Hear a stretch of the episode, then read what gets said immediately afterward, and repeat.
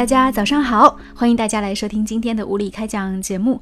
好像挺难在早上和大家录一期节目的，那待会儿刚好要出门，所以呢还剩半个小时的时间，我想抓紧时间和大家来推荐一下我很喜欢的一位绘本作家，他的名字呢是叫做大卫·威斯纳。那么他是一个充满想象力的国际绘本大师。最近呢，我有看他的几部绘本大作，其中包括有《海底的秘密》，还有《华夫先生》《疯狂星期二》，还有《梦幻大飞行》等等等等。而实际上，我当拿到这些绘本书的时候，从吉欧贝。绘本馆从梁老师、黄老师那里拿到书的时候，我发现，在自己家里，那竟然在很早的时候曾经买过一本大卫·威斯纳的绘本，也就是《七号梦工厂》。今天呢，就为大家隆重推荐一下这位想象力可以无拘无束、天马行空、打破世间规则的大卫·威斯纳。提到这位天才的美国绘本作家大卫·威斯纳，其实我想让大家首先要打开一本书。如果您手头没有，可以在网络上去搜索一下。这是一个他得了很多次金奖的作品，叫做《疯狂星期二》。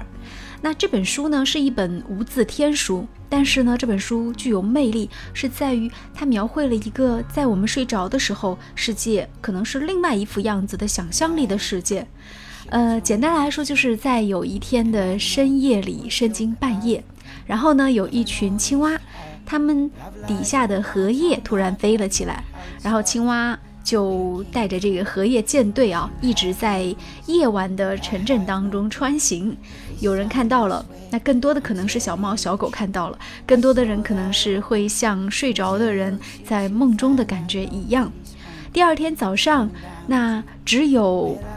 在街道上掉落下来的这些树叶，树叶上的露水，好像证明，证明那些青蛙和他们的荷叶曾经在夜晚来过这里。疯狂星期二带给我了一个怎么样的震撼呢？我记得当时那天我拿回这本，嗯，绘本图书的时候，我第一次看没有看得很明白，但是当时我记得我的。就是十一岁的儿子拿到绘本之后，他是很疯狂的把故事完整的讲出来了。面对一本没有字的书，他打开了绘本，然后一个人在那里滔滔不绝，并且呢煞有其事给每个动物还有每个人都加上了对话。是的，大卫·威斯纳其实通过图画想要传递的，还是在图画当中的那些信息。这会让我们想到一个很有意思的。这种观点，嗯，会让我想到小时候曾经看过的另外一个童话，叫做《玩具总动员》。其实我觉得他的想象力也许就是跟大卫·威斯纳来自同样的一个点，在我们未知的世界，在我们不知道的这样的存在当中，那动物，还有我们桌子上的静物，还有我们喜欢的那些玩具，他们会不会也曾经？就是有过非常非常具有生命力的时刻，他们有曾经去旅行，他们之间有过对话，等等等等。嗯，大卫·威斯纳描绘的也是这样一个世界，在我们不曾观测的世界，也许也会在默默的发生着一些我们没有观测到的事情，但是它就是那样发生了。我们是怎么样去丈量世界？是怎么样去了解世界的？我们总是会觉得说世界好像就应该是我们所看到的那个样子，但是，也许世界还会有它不一样的一面呢。世界这个不一样的一面，也许只是你没有看到而已呢。我忽然想起来，作家刘同曾经有，嗯，在有一期节目当中，他特别聊到，他说他有一天，然后他在路上突然看到一条蓝色的鱼就在天上飞。那一刻，他内心是很震动的，然后也还蛮兴奋的。那这条蓝色的鱼到底有没有出现呢？刘同说有出现，但是你是不相信的。你不相信也好，那那条鱼在刘同的世界里，它也许就真的曾经出现过。无论它是否是一个幻觉，还是说它真的出现过。嗯，在物理学界、科学界有一个很著名的说法是薛定谔的猫。他的意思就是说呢，如果把一只猫关在一个黑屋里，那当你打开这个黑屋去观测它，它会是一个样子。在你不观测它的那些时间里，你知道它在做什么呢？你不知道啊。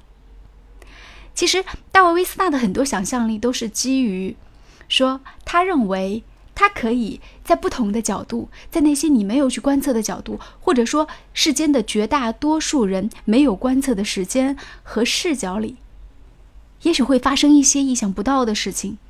比如说《华夫先生》当中的那些外星人的降临，比如说《海底世界》当中的那个叠加的照片，还有在海底那些完全完全陌生的世界。不是说人类对于整个大海的了解只是微乎其微吗？更何况海底。所以在海底会不会有一个更加神奇、科技更发达的世界呢？谁知道呢？我喜欢这样的一种想象力，它挑战了人类的自古以来的科技的权威，它能够让人插上想象力的翅膀，它也能够让我们了解到，原来只要我们去细心观察，通过我们自己的眼睛，就会有所发现。我觉得不仅仅是想象力，那从这个意义上来讲，大卫·威斯纳他是鼓励一种更加个人的观测，因为即便是看同一朵花，在不同人的眼中。这朵花的美丽，或者这朵花的邪恶，都是不一样的。呃嗯，在今天节目最后呢，我简单和大家说一下大卫·维斯纳的生平，呃，也和大家做一些补充的了解。大卫·维斯纳，美国顶尖的插画家，杰出的童书作者，他特别热衷于创作无字天书，喜欢用纯粹的画面来营造视觉的想象空间。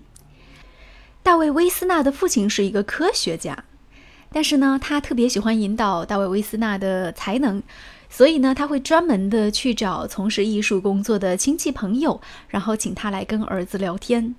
当然，在大卫·威斯纳十二岁的时候，父亲特别买了大橡木桌子和椅子放在卧室里，以便他能够在个人空间里创造属于他的世界。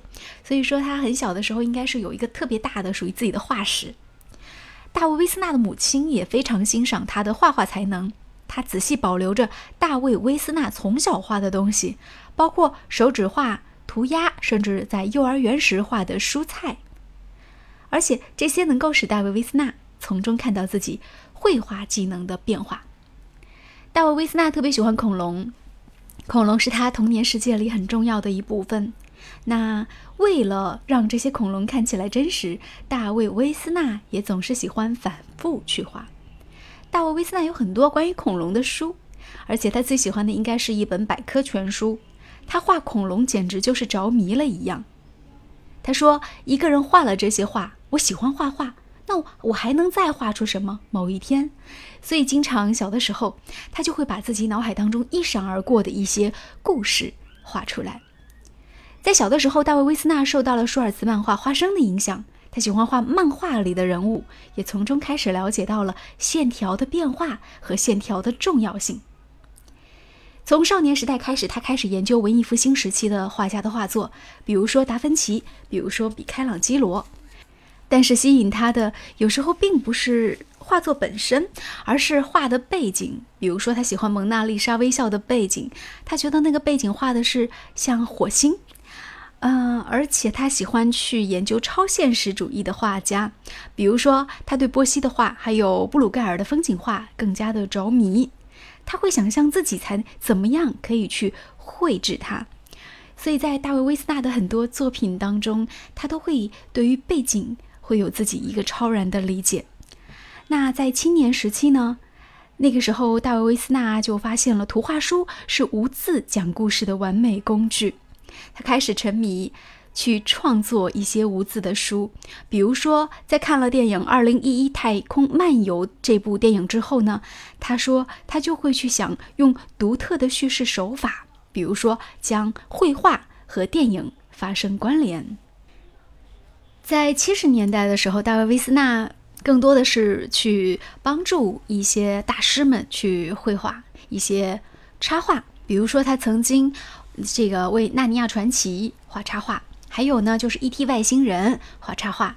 因为经常要绘制一些巨型的生物啊，所以他在家里也会制作一些模型，比如说巨型蔬菜和房屋对比的模型等等等等，以便自己的创作更加的具有深意。嗯，大卫·威斯纳曾经有过一个观点，他说，其实他所画的那些，也许看起来是想象力在飞，但故事的背景和故事的开始，好像有的时候又是每个人的童年、少年时代，或者你所经历的时代当中，你曾经见到过的。比如说，嗯，在丛林当中的一只小青蛙，也许你观测的这一刻，它只是一只普通的小青蛙。但是谁知道他没有做出过什么伟大的事情呢？好吧，我觉得这样的一种观测相当的有趣。这里给大家延伸推荐一下，嗯，大卫·维斯纳的作品，第一个一定要看的是《疯狂星期二》，还有呢就是《七号梦工厂》、《三只小猪》，还有《海底的秘密》等等。如果你也喜欢这位伟大的、了不起的绘本作家，那就和我一起来赶紧阅读他的绘本作品嘛。最后说一句啊，绘本在我最近这几年的研究当中，我深刻的发现，它真的不仅仅是给小孩子看的，每个大人也可以看绘本，而且绘本的图画会给大人跟孩子真的是不一样的感受和不一样的震撼。好，今天的节目就进行到这里啦。一本书会有不一样的一些解读，不妨大家找个时间一起来解读一下《疯狂星期二》的故事。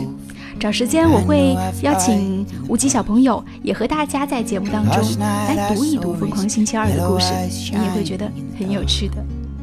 这里是物理开讲，喜欢我们的节目，欢迎订阅我们的频道。那今天上午的节目就进行到这里啦，祝您今天一天的工作愉快。Last night I saw his footprints in the path. Well, I could swim every sea from South Pole to North. But I know I'll only ever be the boy who cried.